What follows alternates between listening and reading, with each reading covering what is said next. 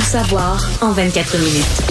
Pour s'informer et comprendre en 24 minutes, ici Mario Dumont, en compagnie de Vincent Dessureau, des studios de Cube Radio, la station d'affaires publique de Québecor. Voici Tout savoir en 24 minutes. Tout savoir en 24 minutes. La situation de la COVID-19 s'impose encore une fois dans l'actualité au Québec. On apprenait plutôt cette semaine qu'on avait, euh, bon, maintenant officiellement une sixième vague et les chiffres ben, montrent encore une hausse au niveau des hospitalisations aujourd'hui.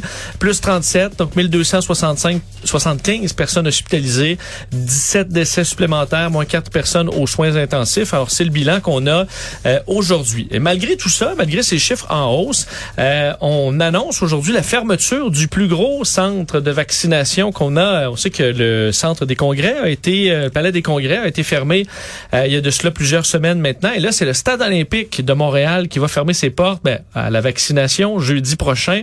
C'est quand même un million, plus d'un million de vaccins qui se sont, de, qui se sont donnés à cet endroit-là il doit, plus avoir, il doit plus avoir un flot aujourd'hui qui justifie un espace aussi immense.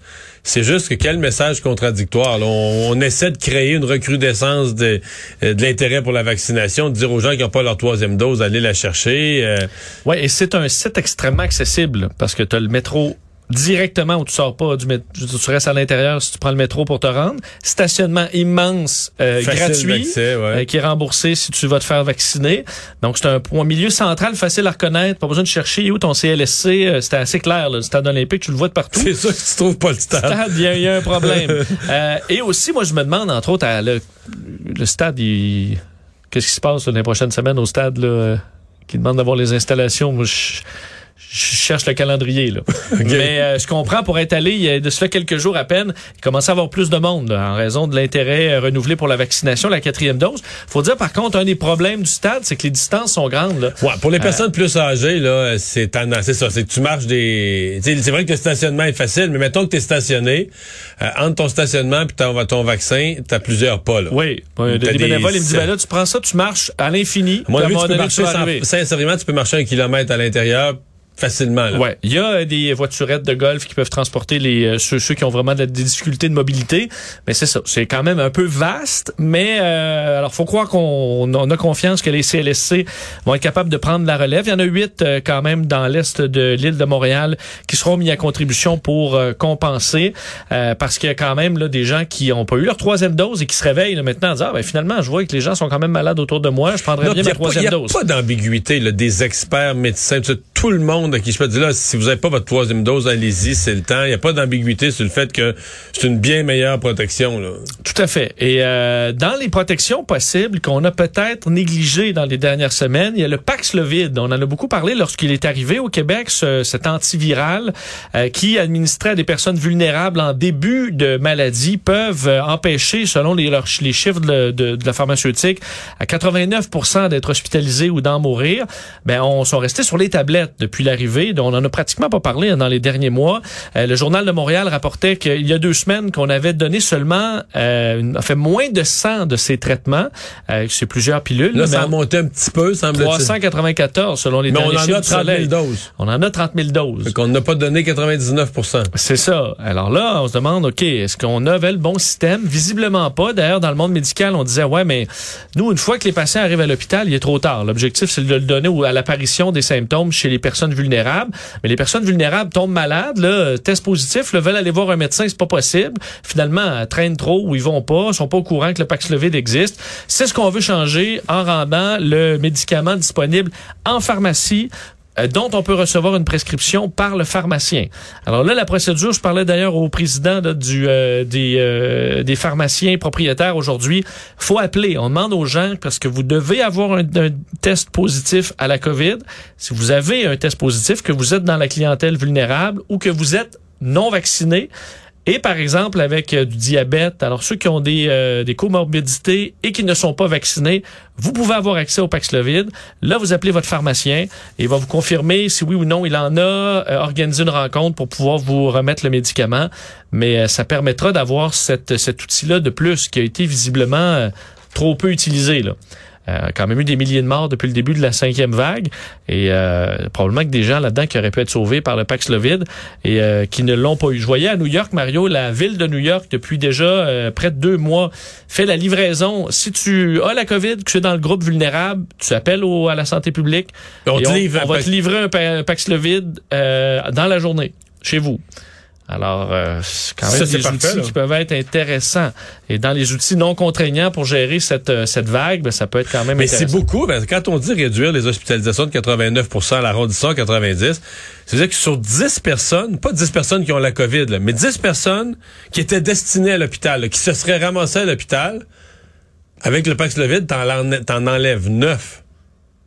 Oui, l'effet est énorme. euh, L'effet sur les hospitalisations, sur le nombre total d'hospitalisations, l'effet est énorme. Là. Ben, Trop- sans, sans compter que, tu sais, nous, on pense au système de santé, mais c'est quand même neuf personnes qui sont...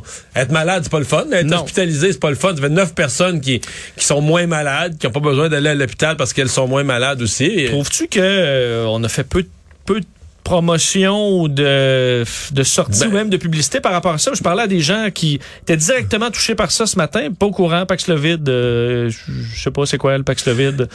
Ben, euh, les campagnes d'information gouvernementale, je, je trouve pas qu'elles sont depuis six mois, un an, là, euh, qu'elles sont toujours bien alignées. C'est-à-dire, on fait des messages généraux. le on lavage fait des... de main, on, Lavage de main, c'est correct, c'est ça. Là. on est correct là.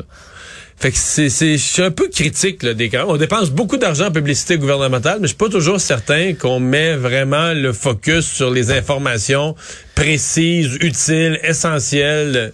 J'ai une amie ce matin qui euh, est immunosupprimée euh, pour avoir le Paxlovid. A la COVID et le pharmacien lui a dit, ben j'en ai pas, je vais les commander et c'est 900 dollars. Ça, c'est pas supposé. Ben, je pense, je demandais au président des, pha- des pharmaciens euh, propriétaires, il disait c'est 900 dollars pour le gouvernement, mais la facture elle est pas refilée aux clients. Donc, est-ce que tous les pharmaciens sont au courant de la façon de faire? Puis il y a des gens qui vont virer de bord là, avec une facture de 900 dollars. à dire ben, allez Même voir si votre, c'est remboursable ouais, tes votre assurance, euh, je sais très cher. Alors, il y a peut-être euh, matière à retravailler un peu sur euh, sur le dossier du Paxlovid. Pour les voyageurs, il y a des bonnes nouvelles aussi parce que c'est à partir d'aujourd'hui que les tests de dépistage ne sont plus requis pour entrer au Canada pour les voyageurs vaccinés. Alors, c'est euh, depuis aujourd'hui qu'on peut entrer sur le territoire canadien sans ces euh, tests-là. Euh, les passagers peuvent tout- toutefois encore être soumis à des tests PCR à l'arrivée, des tests qui sont aléatoires, mais on n'a pas l'obligation de se de s'isoler par la suite en attente de résultats. Alors, c'est moins moins gros problème. Il faut encore utiliser l'application Arrive Can là, qui reste en place. Alors, faut entrer la preuve de vaccination, des informations sur un possible plan de quarantaine et compagnie. Et il faut pas penser à le faire parce que lorsqu'on l'a pas fait, ça nous expose à, à être euh, obligé de faire une quarantaine, obligé de faire des tests et compagnie. Alors, euh, il faut le compléter id- idéalement. Et euh, pour les passagers qui sont partiellement ou non vaccinés, ben là, les exigences de tests, tout ça est en vigueur. En fait, De pour eux, il n'y a rien qui change. euh, exactement. que ça. Pas de, pas de nouveau à ce, à ce, à ce chapitre-là. Le pape François s'est finalement excusé aujourd'hui pour le drame des violences perpétrées pendant des décennies dans des pensionnats autochtones au Canada. On se souvient que la découverte de centaines de sépultures d'enfants anonymes l'été dernier avait euh, ébranlé le pays tout entier, fait jaser à travers le monde. Euh, beaucoup de survivants qui attendaient un geste de bon de, l'Église catholique et du pape depuis des mois. Euh, et l'Église catholique en septembre dernier avait présenté ses excuses officiellement au peuple autochtone, mais le pape ne l'avait toujours pas fait. Et là, euh, cette semaine, des délégations formées de 32 représentants autochtones, d'évêques canadiens euh, ont été exposés, fait, euh, on avait euh, exposé au pape le récit de témoignages de survivants euh, et c'est une rencontre historique qui a mené donc aujourd'hui à des excuses officielles, une annonce aussi de voyage, puisque le pape François a exprimé le souhait de se rendre dans le pays fin juillet, là, probablement autour de la Sainte-Anne, autour c'est le 26 juillet, pour bon exprimer sa proximité avec les peuples amérindiens. Je vais vous faire écouter un extrait, là, c'est traduit, mais de ses excuses euh, historiques du pape François. Je sens de la honte, de la douleur et de la honte et du déshonneur face au rôle que divers catholiques, en particulier ceux qui ont des responsabilités éducatives, ont joué dans tout ce qui vous a blessé. Tout cela est contraire à l'évangile de Jésus. Pour la conduite déplorable de ces membres de l'Église catholique, je demande le pardon de Dieu. Et je voudrais vous le dire du fond du cœur. Je suis vraiment désolé. Bon, on se rappelait que 150 000 enfants euh, autochtones ont été enrôlés dans ces, ces, ces écoles-là, dans plus de 130 pensionnats à travers le pays, et plusieurs euh, milliers en sont en sont morts. Euh, et là, il y a les questions de la suite. Est-ce qu'il y aura réparation? Il y a le gouvernement aussi qui est impliqué là-dedans. Justin Trudeau aujourd'hui qui a dit que c'était un pas en avant. les excuses présentées aujourd'hui constituent un pas en avant dans la reconnaissance de la vérité de notre passé. Nous ne pouvons pas séparer l'héritage du système des pensionnats des institutions qui l'ont créé, maintenu et y compris le gouvernement du Canada et l'Église catholique? Je, dirais que quand même le Vatican, cette semaine, a, bien fait les choses. Les gens ont passé la semaine là. Euh, D'ailleurs, c'était payé par la Conférence des évêques catholiques du Canada, donc les dépenses de voyage, hébergement, etc. Des euh, Parce qu'il y avait, on dit, il y avait 32 représentants, mais dans les faits, il y était 175. Les, représentants autochtones avaient des entourages pour des attachés de presse ou d'autres personnes qui les accompagnaient.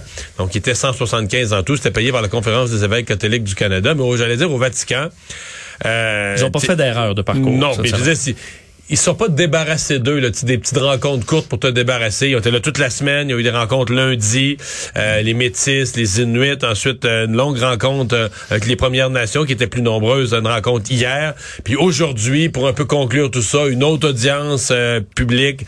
écoute, qui a duré quoi, une coupe d'heure, là. C'est pas pas, pas un 4 minutes sur le fly, je m'excuse, puis je m'en vais. Il y a eu des cérémonies, il y a eu tout un... Le pape s'est assis à recevoir euh, des histoires terribles, à les écouter, des danses traditionnelles, etc. Donc, en tout cas, je, je, pense pas que les gens, tu peux pas effacer le passé, mais je pense pas que les gens ont l'impression qu'on les a reçus là, un, deux, trois, quatre envoyés par là, on se débarrasse de cette affaire-là. Là. Je pense qu'on a quand même senti que on, s'excusait, puis on, s'arrêtait pour y penser. Là. On s'arrêtait vraiment pour euh, écouter, euh, entendre, écouter, puis vraiment euh, se, se, se, faire une démarche, se, se, plonger dans une démarche un peu sérieuse. Est-ce que ça passe aussi à un moment donné par un chèque? Là?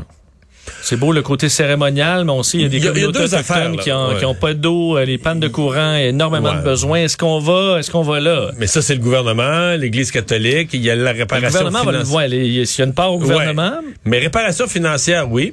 Je pense qu'il y a un autre volet de la réparation qu'on oublie peut-être un peu. Euh, euh, c'est la question des, de l'accès aux archives parce qu'il y a aussi une volonté de, reconstituer l'histoire, de comprendre ce qui est arrivé. Dans certains cas, de, retrouver les noms, là, les noms des enfants qui étaient là, qu'est-ce qui leur est arrivé, est-ce qu'on pourrait retracer lesquels sont décédés, etc.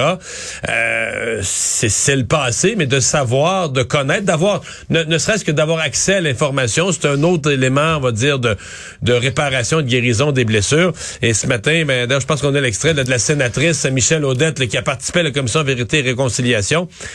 Beaucoup là, sur ça. Oui, Michel Audette, qui est, faut dire, d'origine Inou, en fait, du côté de sa mère et qui a réagi aujourd'hui à l'écoute. Pour les excuses, c'était souhaité. Euh, je comprends aussi qu'il y avait des discussions autour euh, de redéfinir euh, la découverte ou le, le, le principe de terra nullius et tout ça. Et bien sûr, avoir accès à des archives. Donc ça, j'ai hâte de voir quels seront les résultats de, de ces discussions-là.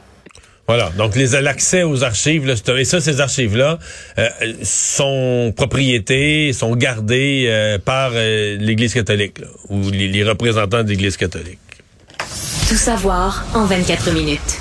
Parlons de la situation en Ukraine où euh, les nouvelles sont inquiétantes là à Mariupol où on a euh, on sait on est en processus d'évacuation alors que les Russes avaient promis un cessez-le-feu pour permettre aux euh, bon plus, plus de 160 000 civils qui sont toujours coincés dans les décombres. On voyait certains autobus qui sont arrivés hein, dans de, bon qui ont réussi à sortir de la ville pour se trouver à Zaporizhie là à 250 km au nord-ouest. Je voyais des images tantôt d'un journaliste de CNN là, on voyait d'ailleurs des une petite fille hein, qui faisait un signe de paix avec un grand sourire. Ça, ça rappelle à quel point les civils euh, peuvent souffrir de ce qui se passe là-bas. Et euh, donc là, aujourd'hui, le portrait était plus sombre. La, Croix-Rouge, dans un communiqué, a dénoncé le fait que leur équipe a été incapable d'atteindre Mariupol parce que la situation était trop dangereuse. Eux devaient servir un peu de tête de convoi là, pour pouvoir sortir des dizaines d'autobus euh, de la ville. Ils vont essayer à nouveau samedi de recommencer, mais pour l'instant, c'était impossible. Mais à date, les corridors humanitaire là, pour sortir des civils, ça a été un flop.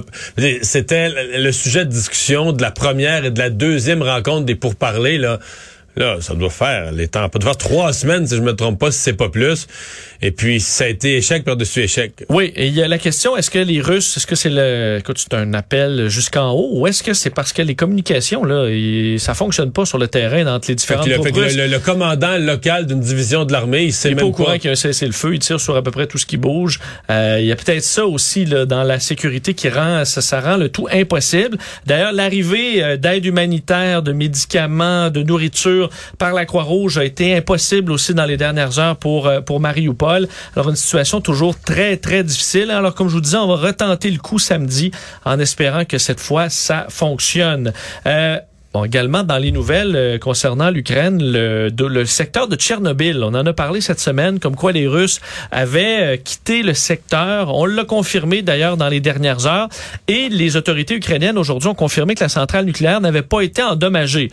Euh, aucun dommage d'aucune façon. Les systèmes de contrôle, les systèmes de monitoring, tout ça fonctionne sans problème. Euh, là où il y a eu visiblement problème, selon les Ukrainiens, c'est que les troupes russes sont allées creuser des tranchées dans des zones contaminées, entre autres la forêt rouge, euh, ce qui aurait soulevé des particules euh, contaminées et qui aurait irradié les troupes. On en parlait plus tôt cette semaine. Certains se seraient retrouvés à être traités dans des euh, endroits spécialisés en Biélorussie. Et ça, l'Agence internationale de l'énergie atomique tente de le confirmer. On n'est pas en mesure de confirmer ça tout de suite. On doit se rendre sur place pour faire des tests, mais ce serait... si on fait des si on fait des conneries au point que parce que là ça va être des taux de cancer c'est ça qui arrive là. si on subit des radiations tu vas avoir dans d'ici une décennie tu vas avoir tous ces jeunes là euh, pas dans quelle proportion mais si tu regardes euh, ben, les bombes nucléaires Hiroshima Nagasaki tu sais, les taux de cancer tous ceux qui sont soumis à des radiations euh, nucléaires là c'est c'est des taux de cancer énorme. Oui, ça montre une improvisation aussi, puis une, euh, écoute, une, armée moderne bien gérée va pas commencer à, jouer attaquer autour, Tchernobyl, c'est ça, des trous partout. Mais c'est ça, le jouer autour d'une centrale nucléaire comme ça qui qui, qui depuis des années les gérer, ils ont mis un dôme dessus, il y a mille et une mesures qui ont été prises parce que c'est un, un danger. Là. Est-ce que tu arrives là? Est-ce que tu tires des missiles là-dessus, ou autour, ou proche, ou tu creuses, ou tu niaises autour de ça? C'est, c'est guignol pas à peu près. là. C'est ça. C'est le symptôme un peu d'une armée où tu dis, ah, c'est des soldats très jeunes, mal formés, mal commandés aussi qui auraient fait ce genre de geste-là. Alors, on est en attente de l'évaluation complète de l'agence de Les pauvres jeunes hommes là, ou jeunes femmes, s'ils ne savaient pas ce qu'ils faisaient, euh, ils vont payer le prix. Et euh, il y a toute la question maintenant de cette attaque possiblement ukrainienne sur le sol russe qui a fait beaucoup jaser aujourd'hui. Euh, bon, dans les dernières heures, un dépôt de carburant à 40 km à l'intérieur de, de, la frontière russe aurait, enfin, explosé. Là, on voyait clairement le panache de fumée sur cette zone qui a été détruite. Il y, a une image euh, que j'ai vue à CNN. On voit l'hélicoptère, on voit, on voit les, les, les, les, roquettes tirées, on voit tout. Là. On voit effectivement au moins deux hélicoptères, les missiles qui euh, se semblent être dirigés de façon assez précise sur le dépôt de carburant. Euh, et là, le Kremlin dit que c'est l'œuvre des Ukrainiens, dénonce cette situation. Du côté des ben oui, Ukrainiens... Ils se, présentent, ils se présentent en victime, les Russes. Là. Ben oui, parce qu'entre autres, écoute, Dmitri Peskov, le porte-parole de la présidence russe, qui est pas, écoute, qui est pas à peu près. Il dit, il est clair qu'on ne peut pas considérer cela comme quelque chose qui va créer les conditions appropriées pour la poursuite des négociations et que ça va peser dans les pourparlers. Euh, nous, on déclenche une guerre. Mais là, il faut que ce soit clair, c'est nous qui attaquons sur l'autre territoire. Là. Toi, tu peux pas venir chez nous. On a juste le droit de vous détruire. là. Mais pas l'inverse. là. Pas l'inverse. Sinon, c'est irresponsable. Écoute, euh... j'ai jamais vu ça. Là. Tu déclenches une guerre, là, veut dire, c'est le risque que tu prends. Tu déclenches une guerre. et là, ils ont pas frappé euh, des écoles et des, euh, des édifices de la Croix-Rouge. Frappe, frappe extrêmement chirurgicale sur des réservoirs de carburant avec un hélicoptère. On parle pas de mort. Là. Il y a des sauveteurs, une opération quand même euh, d'importance pour éteindre les, il, les flammes. Il y a eu des aurores boréales, par exemple. Dans le ciel. Non, mais je veux dire, c'est tout un pétard. c'est tout un feu. Hein, c'est tout un feu. Là. Euh, les autorités ukrainiennes qui, de leur côté, n'ont pas confirmé ni infirmé, euh, ils ont quand même dit que, écoute, ils ont dit tous les, toutes les catastrophes qui se produisent sur le territoire russe ne signifient pas que, ce, que ça provient de l'Ukraine. Alors, on est en, attente de plus de détails, mais j'ai de la misère à blâmer les Ukrainiens là-dessus. Certains disent, ben, faut faire attention, l'escalade. Mais là, je pense que l'escalade des Ukrainiens, eux, ils, dans leur tête, vécu, Dans leur tête, de ce qu'est l'escalade, ça peut pas être pire. Mariupol est rasé. C'est ce que l'escalade, nous, on regarde nous nous, là. Nous, on regarde ça d'un point de vue nord-américain, puis on voudrait que ça se calme, puis tout ça, mais du point de vue ukrainien, l'escalade, ben, c'est quoi l'escalade? Puis en plus, tu détruis un dépôt, un dépôt de carburant qui est au, aux portes de la zone, ça doit être là qui se ravitaille les forces russes pour tout... Qui viennent te tuer après, les chars d'assaut. ben oui, euh, ouais, ouais. tout Mariupol, tout ce secteur-là qui est pas loin, l'autre bord de la frontière. Les Russes, Mario, ont dit que ce, ce centre-là ne servait pas à l'armée. Là, j'écoute, je me suis dit, ils sont sur le bord de dire que c'était juste pour chauffer des orphelinats, Ouais. euh, cet endroit-là, mais on peut, on peut en douter. Parlons euh, d'arrestation euh, au centre-ville de Montréal aujourd'hui. Des suspects arrêtés dans un dossier d'armes à feu de vol de véhicules. Sept suspects euh, arrêtés et cinq armes à feu saisies euh, au centre-ville de Montréal dans le cadre d'une opération visant des individus soupçon- soupçonnés donc d'appartenir à un réseau de vol de véhicules. On parle de personnes entre 18 et 36 ans. Il y avait un septième suspect aussi qui était mineur, qui a été libéré. Euh, ils ont été arrêtés donc hier avant midi à la suite d'un appel de routine concernant une altercation dans un appartement. Un mineur associé à un réseau de vol de véhicules, c'est bien parti. Oui, non, On tu tout à fait raison. Euh, c'est donc sur la rue, c'est le co- coin Sainte-Catherine et Chomédé, où là, on a un appel. Bonne façon de se faire prendre, c'est de faire une grosse chicane qui va attirer les policiers. Alors, altercation dans un appartement, les policiers se présentent, constatent, constatent la présence de quatre hommes, deux femmes, un mineur, et de trois armes de poing dans le logement. Alors, vont avoir une- un mandat de perquisition pour fouiller, vont retrouver des armes additionnelles et plusieurs outils servant à commettre des vols, et 40 000 en argent comptant. Alors, euh, c'était assez pour faire des arrestations. Il y aura enquête pour euh, connaître l'implication des personnes arrêtées dans différents réseaux de vol de véhicules. Mais euh, donc, tout ce monde-là a été arrêté, doivent comparaître aujourd'hui. Euh, toujours dans le dossier de la sécurité à Montréal, on s'inquiète de l'été, hein, où les, d'ailleurs on le voit présentement, le dossier des, des violences par arme à feu est en augmentation. Ça inquiète beaucoup pour les beaux mois qui s'en viennent. Euh, le service de police de la ville de Montréal aurait assez de ressources, selon euh, Alain Vaillancourt, conseiller de la ville dans le sud-ouest, membre du comité exécutif responsable des, euh, de la sécurité publique, qui est en entrevue aujourd'hui avec notre collègue Philippe Vincent Foisy. Il a été questionné sur est-ce que le SPVM aura les ressources pour faire face à cette menace-là euh, dans le courant de l'été. Lui dit que oui, le SPVM ont des équipes mixtes qui sont actives, qui font les interventions tous les jours sur les enjeux importants. Et on va faire confiance à la présence de cadets. Ça, ça fait réagir. Je vous fais entendre cet extrait. Concrètement, maintenant, est-ce qu'on va voir plus de police sur le terrain? Ben, l'été, il y a toujours des cadets. Il y a, tu sais, il y a plus d'effectifs par rapport aux, euh, aux effectifs. Il y a des Ouais, cadets. Monsieur mais- Vaillancourt, des cadets contre, je veux dire, deux jeunes qui ont une arme à Mais feu et qui s'en foutent de la police. Non, mais je veux dire, j'essaie juste de voir, là, mettons, qu'est-ce qui pourrait faire en sorte qu'un jeune qui a une arme à feu décide de ne pas tirer. là. Bon, alors là, euh, Bon, on peut dire que Philippe Vincent l'a dévissé. ouais, ben sur les cadets, euh, aujourd'hui, Excusez-moi, là, mais... Euh, Aujourd'hui, le porte-parole de l'opposition officielle en matière de sécurité, Abdelak Sari, disait euh, que c'est aberrant. Là. Euh, ont brisé leur promesse, la ville, d'embaucher 250 nouveaux policiers euh, et que le non-sens, l'administration Plante avait atteint un sommet aujourd'hui. faut dire que euh, la- le manque de policiers amène une- toute une facture en temps supplémentaire. C'est pas des économies là, quand il manque de policiers. Euh, 12 millions de dollars en temps supplémentaire. Euh, L'épuisement professionnel des agents aussi. Alors, tout Mais là, la, pression, SPVM. la pression va venir de la population, là, parce que dans, en deux semaines, tu as eu deux fusillades où des familles pas rapport, là, pas concernées, ont eu une balle perdue qui est passée dans un cas dans la fenêtre et rentrée dans la maison. Dans le cas d'I- ça c'était dans la petite Bourgogne la semaine passée. Puis aujourd'hui, dans le cas d'Île des Sœurs, incroyable, la balle est passée bord en bord. là. Elle a traversé la maison, elle s'est logée, elle a, a fini son chemin dans la maison voisine. Mais c'est une maison, une famille, euh, je pense qu'il y a deux enfants dans la maison. Tu dis, il y a une balle de fusil qui a qui a- passé à travers la qui maison. passé à travers la maison. Comment tu dois capoter? Tu vois les trous là, dans, ta, dans, Ben, tes fenêtres. On s'entend que je comprends, mais au centre-ville, dans des coins un peu plus difficiles, qu'il y a des cadets, euh, ça rassure. euh, Ils sont là. S'ils voient quelque chose, ils vont, ils vont intervenir, euh, font la circulation en Ben, en partie. fait, dans- pour dans les le- gangs de rue, euh, Ils Mario. sont même en danger. C'est même dangereux pour les cadets. là. à part lancer leur walkie-talkie euh, aux prévenus, je vois pas ce qu'ils peuvent faire. Là. Euh, alors, euh, c'était peut-être pas l'argument le plus, le plus convaincant. Et terminons en parlant de la Coupe du monde de soccer euh, qui va commencer le 21 novembre prochain. Et le Canada en fera partie, on le sait, pour la première fois depuis 1986. Et là, aujourd'hui, on a appris euh, ben, qu'on allait être dans le groupe F et qu'on allait faire face à l'adversité. Tirage au sort d'ailleurs en grande pompe là, au Qatar, euh, dans un décor, euh, ma Ouais. foi, hollywoodien et plus. Là. Tout va être pas mal en grande pompe. Je pense euh, que oui. Le, le grand qu'il va avoir- le- il va avoir de l'argent là. Hein? Et là, c'est qu'on doit affronter euh, l'é- l'équipe deuxième au monde et qui pourrait bien gagner euh, possiblement les Belges. Alors l'équipe belge, deuxième euh, rang mondial au classement de la FIFA.